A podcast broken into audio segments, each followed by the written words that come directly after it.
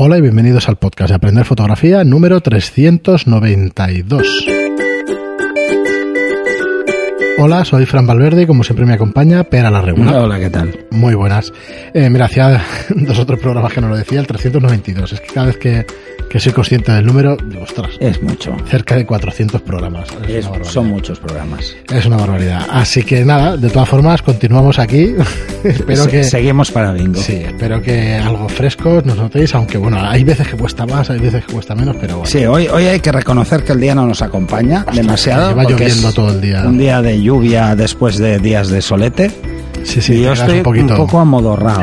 O sea que si, sí. si cometo alguna imprecisión, no me lo tengáis muy en cuenta porque me he despertado muy pronto y estoy bastante cansado ahora. Bueno, lo veo, lo veo difícil, lo de que seas impreciso, pero bueno, igual No, te no, hombre, podemos no, soy, pillar. soy un día. humano, soy humano. Y soy Bueno, pues consciente de ello. Antes de ir con alguna pregunta más que tenemos por ahí y, y un tema yo creo que interesante en este capítulo, recordaros como siempre nuestros cursos online en aprenderfotografía.online, donde ya contáis con 28 29 eh, cursos y bueno que últimamente el día 15 creo que cuando oigáis esto sí será el 17 ya ya habrá salido el de cómo convertirte en fotógrafo profesional Eh, lo hago yo este curso eh, trato sobre todo los aspectos que has de tener en cuenta a la hora de lanzarte a la piscina. Eh, yo lo he tratado en números anteriores o en programas anteriores, pero no es necesario que vayas, que te lances a la piscina directamente, que se diga esa expresión de quema todas las naves y venga, y nada, deja tu No, trabajo. No, No, mejor no.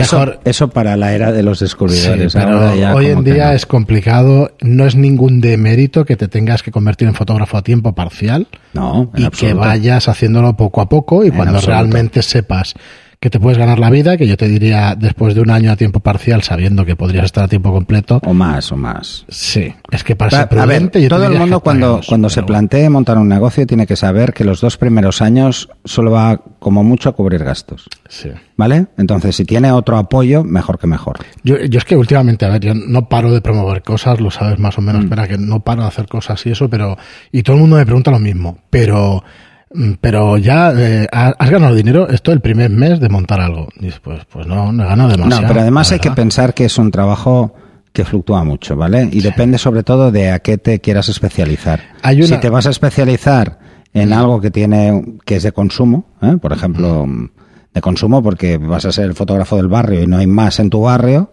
Trato bastante. pues entonces eh, es fácil que más o menos mm, te mantengas. Sí, sí, más o menos. febrero, prepárate. Sí, pero Prepárate. puedes tener meses que no te comes nada. Sí. Entonces eso hay que tenerlo muy en cuenta. Hay que tenerlo muy en cuenta para hacer una estimación a la hora de qué facturar, porque puedes tener meses malos y tienes que intentar compensarlo de alguna manera. Y en otro caso es, eh, pues bueno, es que te puede salir muy bien al principio e irse a pique o al revés, tardar mucho en conseguir clientes y luego no parar Sí, y luego de que- golpe volver a parar, porque esto es así. Es que pasa. Esto es así. pasa.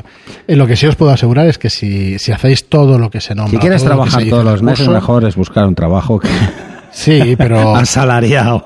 tiene, tienes realmente, si te quieres dedicar, realmente tienes faena a las 8 o 10 horas al día para no, No, no, aburrirte. Es un tema, es, haciendo, es un O sea, tema de, de ser corresponsable. Eh, si realmente Hay te quieres mantener, cosas que hacer, ¿eh? tienes que hacer muchas cosas para mantenerte. Educar al cliente, darte, También dar, dar valor. Bueno, Existen otro tipo de condicionantes que hay que tener en cuenta.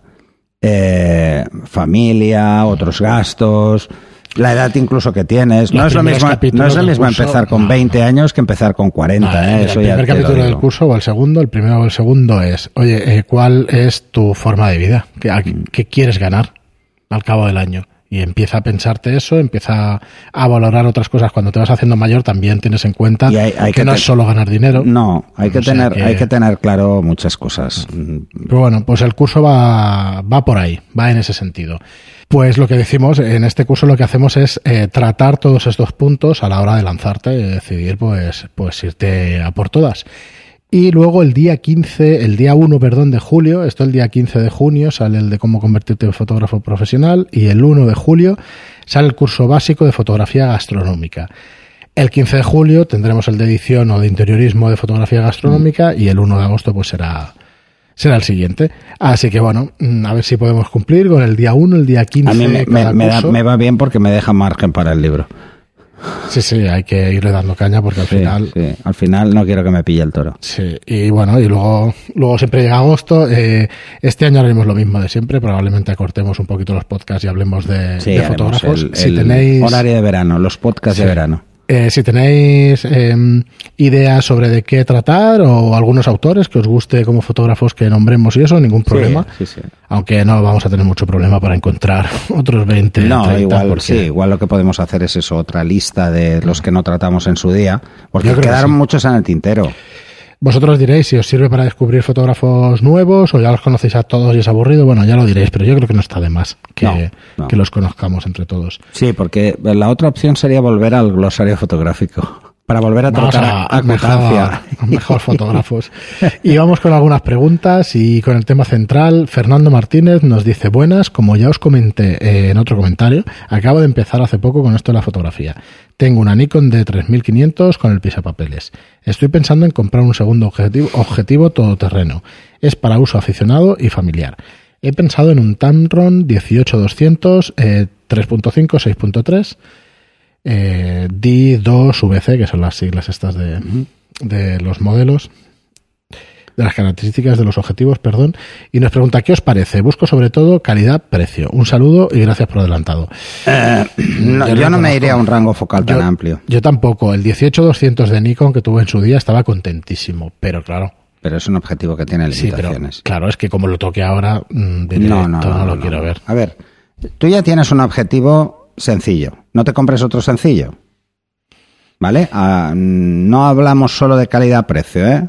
Si quieres un consejo, yo te diría, aunque tengas ese rango focal con el otro, empieza por la primera focal fija. Vete a un 50 o un 85. Es que por el precio estoy viendo Que lo vas a disfrutar. aproximadamente 170 Y luego, 200 euros. Te si puedes tener un quieres- 50 bueno. Sí, envíanos otra, pre- otra pregunta y nos dices qué tipo de fotografía te gusta más. Y entonces, pues igual te puedo decir pues cuál compraría yo. Eh, calidad-precio, mm, nunca penséis en rango focal cuando habléis de calidad-precio. Hablar Es que no existe. de precio solo. Sí, es que no existe. Porque con rangos, socia- eh, con rangos sociales, iba a decir, con rangos focales tan amplios, la calidad suele brillar por su ausencia, ¿vale? Piensa que son 10 veces, ¿eh? De la menor a la mayor, es una barbaridad. Ya lo he comentado más de una vez, más de cuatro veces mejor que lo, que lo evitéis. Sí. O sea, un 24-100, por ejemplo, un 24-105 está al límite. Pues nada, gracias Fernando por la pregunta y Clinchy Food nos dice, nos pregunta dos cositas. Filtro degradado neutro de dos pasos tiene que ser en, porta, en portafiltros, ¿no? Puede ser de rosca. Hay de rosca. Eh, funcionan Yo- exactamente igual que los polarizadores circulares. Yo es que no lo he visto. Tú lo orientas. Ajá. Sí, sí que hay. Sí que No, no, seguro, sí. Lo que pasa es ¿Lo que no tú? sé, igual en, hay, hay tiendas que es más fácil de encontrar que en otras, pero sí hay, sí hay. Es que yo hace 10 años compré el Lee aquel y a eso no te la acabas porque es una calidad buenísima, lo tienes Sí. en cristal y, y portafiltro. Sí que los hay. ¿Cuál es el problema? No el problema es que la posición en algunos no se ve claro. Por ejemplo, en un ND2, que es lo que estás diciendo, en un ND4, que es lo que estás diciendo tú, que son dos pasos, Dos pasos, sí. se ve, se ve, porque el degradado es brusco. Si te coges un ND8, no. ¿Mm? Con degradado, ¿eh? Quiere decir que el de la zona clara a la otra es tan progresivo, porque son muchos pasos, eh, que Igual cuesta ponerlo en una abajo, posición horizontal. Ajá. Algunos tienen una marca en la rosca. Tienen una marca que nos indica cuál es la posición del degradado. Eso es lo y eso es lo que hay que poner arriba, ¿vale? Que es donde está la zona que degrada más, la zona más oscura. Eh, es cómodo y no es cómodo. A ver, te lo explico. Depende de cómo sea el objetivo. Si el objetivo eh, tiene la rosca, todos tienen la rosca para, para poner filtros, pero la mayoría tienen el anclaje del parasol por debajo. Sí. Entonces, ¿cuál es el problema? Que si pones el parasol no puedes girar la rueda. No, no. ¿Mm? El, con el Entonces, ese es el mucho. problema. Ese es el problema. Estar con el dedo y al final le metes el dedo en el objetivo. Además, Acabas metiendo el dedo. Entonces, eso es un problema. Si usas un degradado es porque vas a tener una cantidad de luz importante por, un- por la zona superior, porque por debajo el sol de momento no sale, ¿no? ¿Cuál es el problema entonces? Que si le quitas el parasol, tendrás flare. Porque lo tienes alto, lo tienes. Claro. tendrás flare. Eh, depende del tipo de foto que quieras hacer. Un ND4 te diría que pff, poco lo vas a usar. Porque son dos pasos solo. Eh, sube- sobreexpon dos pasos y no va a pasar nada. Luego llegas a tu casa, te vas al Photoshop, no, no hace falta, al Lightroom, al Camera Raw, y metes un degradado dos pasos de bajada y ya lo tienes solucionado. Porque Esto estás, no lo probamos mucho, estás bajando la exposición, no pasa nada ahí. ¿Vale? Si fueras a subir sería diferente, pero ahí no te va a pasar nada. Y en dos pasos la mayoría de cámaras pueden recuperar luces altas sin problemas. Si me hablases de un ND8, pues ya empiezan los problemas. Tres pasos ya empieza a ser un poco más problemático. Eh, o cuatro o más pasos, ¿vale? Pero tampoco hay tantas escenas que necesites un degrado de cinco pasos. Hay menos escenas. Entonces, bueno, pensar un poquito en esto. Y Eh, ¿Cuál es la ventaja de usar un filtro cooking, por ejemplo, que es con un portafiltros? Eh, la ventaja es que ponerlo y quitarlo es fácil. Y si y, te puedes comprar una, además del montaje del portafiltros, puedes tener objetivos de más de una rosca y no tienes que comprar el doble de, de filtros, sino que ya los tienes todos, porque son bastante grandes. Entonces, eso por un lado. Y por otro lado, que si quieres hacer un degradado lateral y tal, también puedes hacerlo porque también se pueden girar. Y llevan una pinza para que no se caigan. Oye, me ¿vale? resulta muy difícil. Son más baratos, bastante más baratos. Y de calidades hay de todo tipo. Hay de los que son muy buenos y los que son más sencillitos. Si te gusta mucho jugar con los filtros, un cooking es la solución. Eh, si solo es ocasionalmente y tienes porque te gusta hacer cosas un poco diferentes de vez en cuando, bueno, pues es casi tan necesario tener un, un ND8, por ejemplo, yo te diría que el 4 como que no, un ND8 y luego tener un polarizador circular por si acaso y ya está. Muy bien, y Clinchy Food nos sigue diciendo cómo se descargan las acciones del curso de retoque. No veo el enlace a las acciones que nombras que podemos descargar. Gracias de Porque están en el de Photoshop.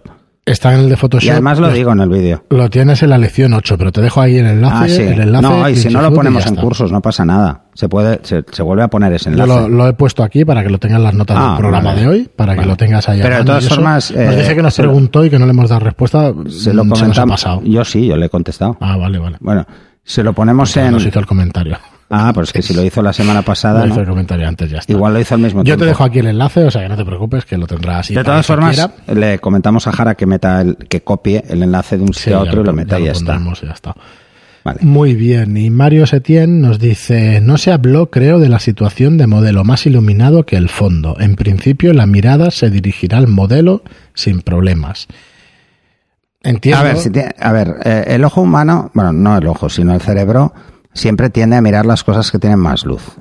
Esto lo hemos hablado muchas veces, y luego por contraste también. Bueno, es que es esto. Nos vamos a, o sea, nuestro cerebro intenta primero ver las cosas con luz.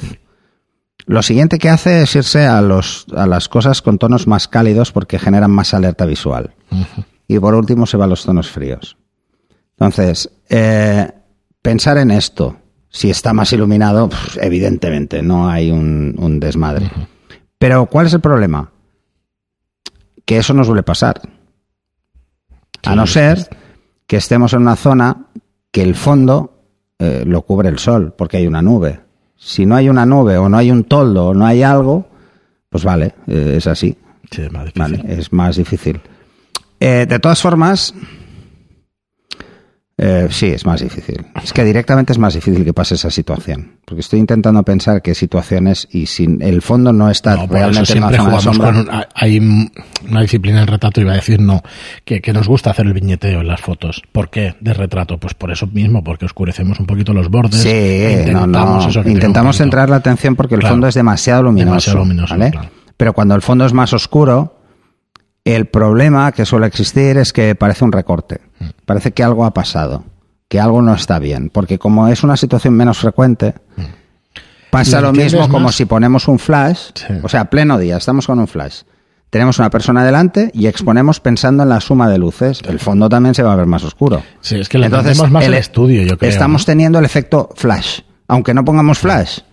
¿Entiendes lo que quiero decir? ¿no? Entonces Sí, queda raro. En estudio parece que se entienda un poquito más, con un fondo negro y todas estas cosas parece que se entienda un poco y tal. Pero es que es muy diferente. claro, es muy pero es tan diferente del exterior y de, no te lo vas a encontrar. A ver, en, en iluminación un- normal. en estudio lo que no tenemos es nada en el fondo. O sea, nada llama la atención. Sea Claro, blanco, sea claro. negro, nada llama la atención. Entonces utilizamos más un fondo blanco o un fondo negro en función de, de la indumentaria o, o del efecto a nivel de sensaciones que queramos dar. Un fondo negro transmite más unas sensaciones más duras que un fondo blanco. Ajá. Muy bien, y por último tenemos un par de preguntas interesantes que yo centraría el programa en ellas. Eh, vamos por la principal. Eh, nos decía Luis María, te preguntaba Pera directamente, creo que en Telegram, dice, ¿qué opinas de regalar, eh, perdón, no, Eh, sobre qué podrían hacer, si podríamos hacer un vídeo sobre qué creen que debemos hacer los aficionados con nuestras fotos? A ver, esto llegó...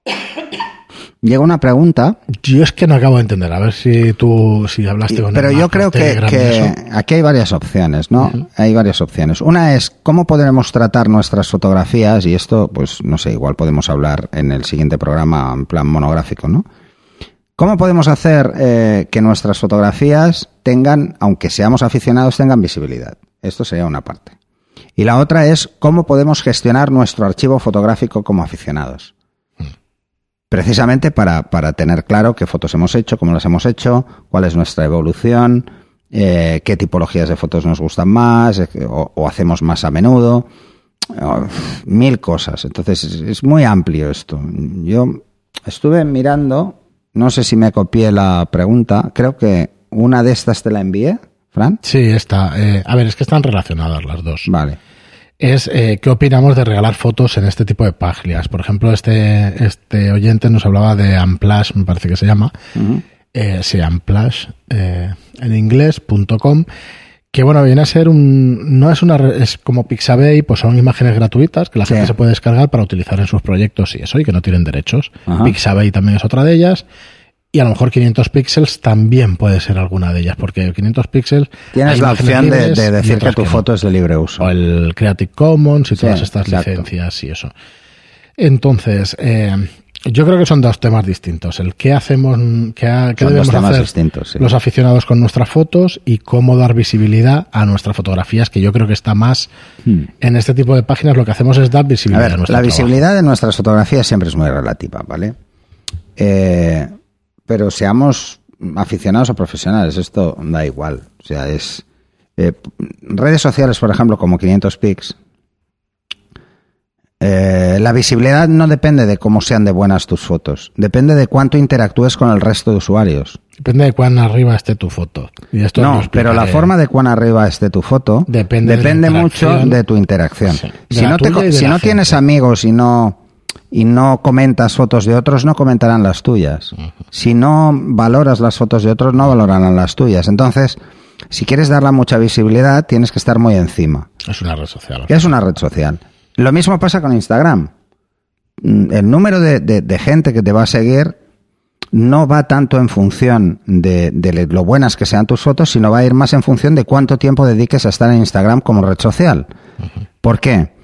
Porque tu fotografía no va a aparecer en la parte superior de la búsqueda genérica nunca si no tiene visitas. Y no va a tener visitas si tú no interactúas. O sea, Si es, no un círculo es vicioso que- en este sentido. Si lo que quieres dar visibilidad es a, a- a tus proyectos personales, yo directamente te diría que de entrada hagas una página web y las tengas allí, que las ordenes de una forma inteligible como proyecto y que hagas referencia constante en todas las redes sociales de A tu página web. ¿no? Entonces, vas a generar una curiosidad diferente. Para esto que iba muy bien antes, antiguamente, ahora no porque está muy masificado, pero iba muy bien eh, Flickr. Eh, cuando apareció 500 píxeles, eh, iba muy bien. Ahora está muy masificado. Entonces, pues bueno, es más fácil que te encuentren en 500 píxeles por un modelo de cámara que por una temática. Sobre todo si es un modelo de cámara mm, profesional, porque hay menos. Entonces, eh, cuan- como te autoetiqueta el modelo de cámara y el objetivo, Sí. porque está en el EXIF, pues bueno, lo hace relativamente más sencillo. ¿Eso quiere decir que vas a tener un público bueno? No, eso va a querer decir que otro que se quiere comprar esa cámara quiera mirar qué fotos ha hecho la gente con esa cámara. Sí. O sea, no es gente que va a estar pendiente de tus fotos, es gente que puntualmente va a mirar. Sí, es que todas estas, a ver, todas estas páginas, además, las Si páginas tú quieres que... te sigan de verdad, crea un estilo. Créalo tú. Sí. O sea, haz algo que no haga la gente. Y al final vienen todos a verte. Sí.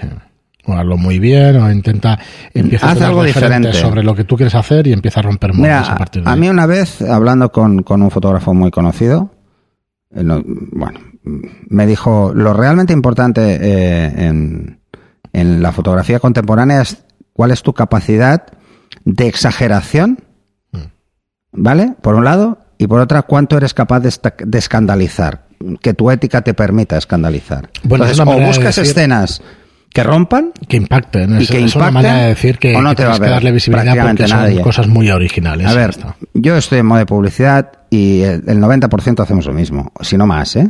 Exactamente igual. ¿Qué cambia la modelo? Tal, sí, la forma de entender la foto.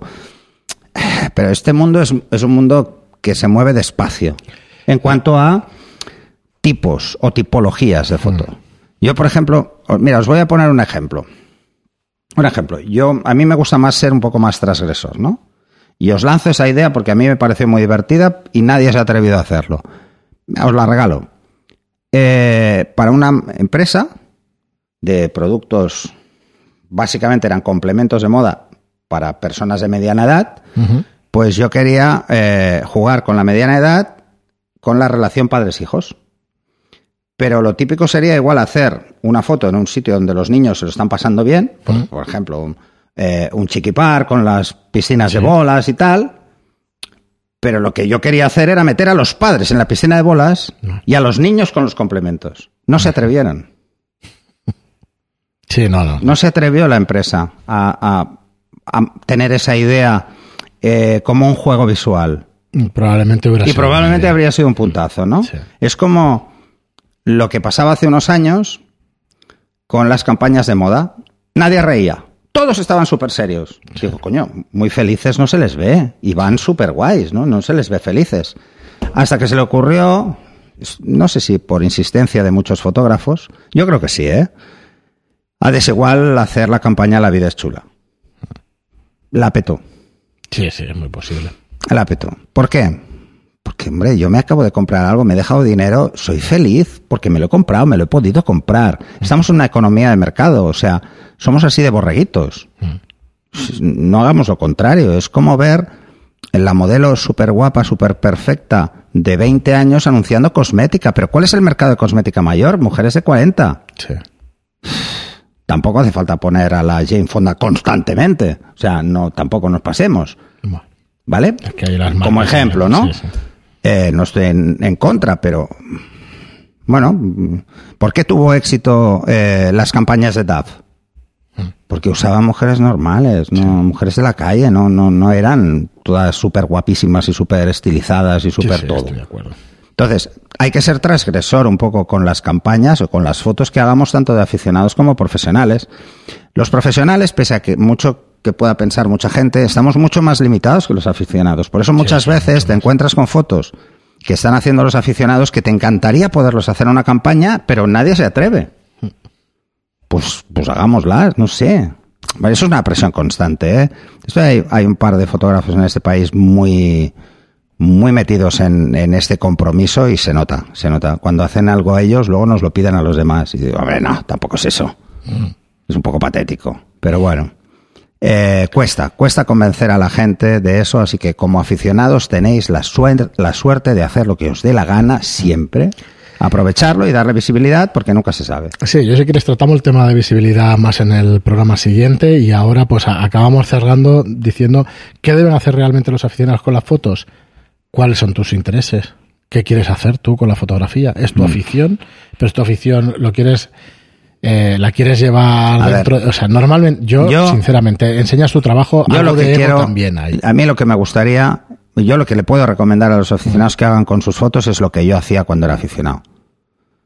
Cogía las mejores fotos, hacía impresiones 30 por 40 y las colgaba por mi casa. ¿Por qué? Joder, ¿Para qué voy a comprar el cuadro de otro tío cuando puedo meter una foto mía? sí. O sea, es así.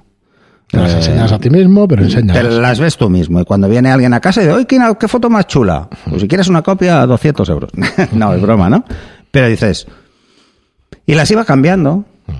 Luego ya tenía un montón de fotos. Cuando abrí el primer estudio, tenía ya fotos para decorar el estudio. Cuando Yo- abrimos el último, porque Sí. yo, claro, yo he pasado por varios. Las fotos que colgamos eran fotos que ya teníamos Sí. algunas. Sí, sí. Entonces, ¿qué hicimos? Imprimirlas, las que tenía Alex, las que tenía yo, las pusimos allí y ya está. Pues vale. Hombre, esa foto, por ejemplo, es muy chula. Chulísima. Sí, yo se la compré de Fernando Pucher. Pero seguro que si te lo planteas y dices, hostia, igual le puedo hacer unos retratos a mis hijos más chulos y le doy un toque personal. Pues bueno, es otra opción. Yo creo que como aficionado, y además si ahora tienes es la letra blanco y te- negro, tienes que aprovechar para eso. A ver si saco tiempo para Sí, darle tu partido, problema pa' ese. partido. Además, pensar los aficionados que cuando le sacáis tiempo, eh, podéis hacer lo que os dé la gana. Y además te sientes súper bien. O sea, regalar esas fotos, o sea, hacer una foto eh, y la primera persona que te diga, ostras, ¿cómo me gusta esa foto? Pues toma, te la regalo. Y tu Yo foto está en, la- en el salón de un amigo. Para, hacerse, para hacerte portfolio, para hacerte una web que la gente diga. Luego está el cómo clasificar para luego po- poder encontrar mis mejores fotos, ¿no? Yo lo que os diría es, y esto, bueno, lo explico un poco en el curso del Lightroom, eh, pero una de las cosas que yo haría, porque sigo haciéndolas ahora como profesional, pero ya intentaba hacerlas antes, es clasificar mis fotos por lo buenas que creo que son. Entonces, lo de las estrellas va muy bien en Sí. Lightroom. Entonces, eh, las voy marcando, las que una vez he seleccionado y una vez he procesado fotos eh, a nivel profesional, las marco. Y entonces marco una, dos, tres, cuatro, de cinco no tengo muchas, la verdad. Eh, porque no, porque no soy tan... No, no, no me gusta tanto, ¿sabes? O sea, soy muy crítico con mi trabajo. Pero luego, pues, eh, cuando quiero hacer una selección, por ejemplo, necesito fotos de moda, eh, verano o moda baño o lo que sea, y le digo, y que al menos le haya dado dos estrellas, porque no, el resto no las quiero ver. Pues me sirve de filtro. A un aficionado, ¿de qué le sirve? Le sirve de autocrítica. De decir, a ver, hace un año, ¿cómo clasificaba con tres estrellas las fotos y cómo las clasifico ahora? Y te darás cuenta de Sí, que te has ido volviendo cada vez más exigente contigo mismo. Entonces, eso es un buen trabajo, de, esa reflexión es un buen trabajo para cualquier aficionado, para buscar cómo mejorar. Y entonces cogerás una foto de hace un año y dirás, vale, sí, le puse tres estrellas, pero es que igual si la toco ahora un poco, sí que las tiene las tres. Porque si no, lo que haría sería bajarla a dos. Mm, Bueno, es una Sí, sí, forma de autoprovocarse. Es como, eh, tú eres muy competitivo, juegas varias cosas y mira, pff, en golf se compite consigo mismo uno. Com- Compites a bajar tu handicap. Pues hacer lo mismo con las fotos. Es exactamente igual. Es ir mejorando por autocrítica. Muy bien, Pera, pues hasta aquí el programa de hoy. En el, yo creo que en el próximo sí podemos hablar de la visibilidad y de cómo Sí, yo tengo unas si no, cuantas otro cosas tema, del curso o sea que- y eso eh, creo que será un buen tema Sí, para será para temas. de todo este tipo de páginas, de redes sociales Ah. y todas estas cosas que alguna vez hemos tocado el tema, pero siempre es interesante. Bueno, ahí tú también tienes información. Sí, ahora me saco, de hecho, los apuntes del curso y eso. pues, Podemos hablar un montón de esto. Muy bien, pues nada, muchísimas gracias como siempre por estar ahí, por escucharnos, por las reseñas de 5 estrellas en iTunes y por los me gusta y comentarios en iVoox. Gracias y hasta el próximo programa. Hasta el siguiente.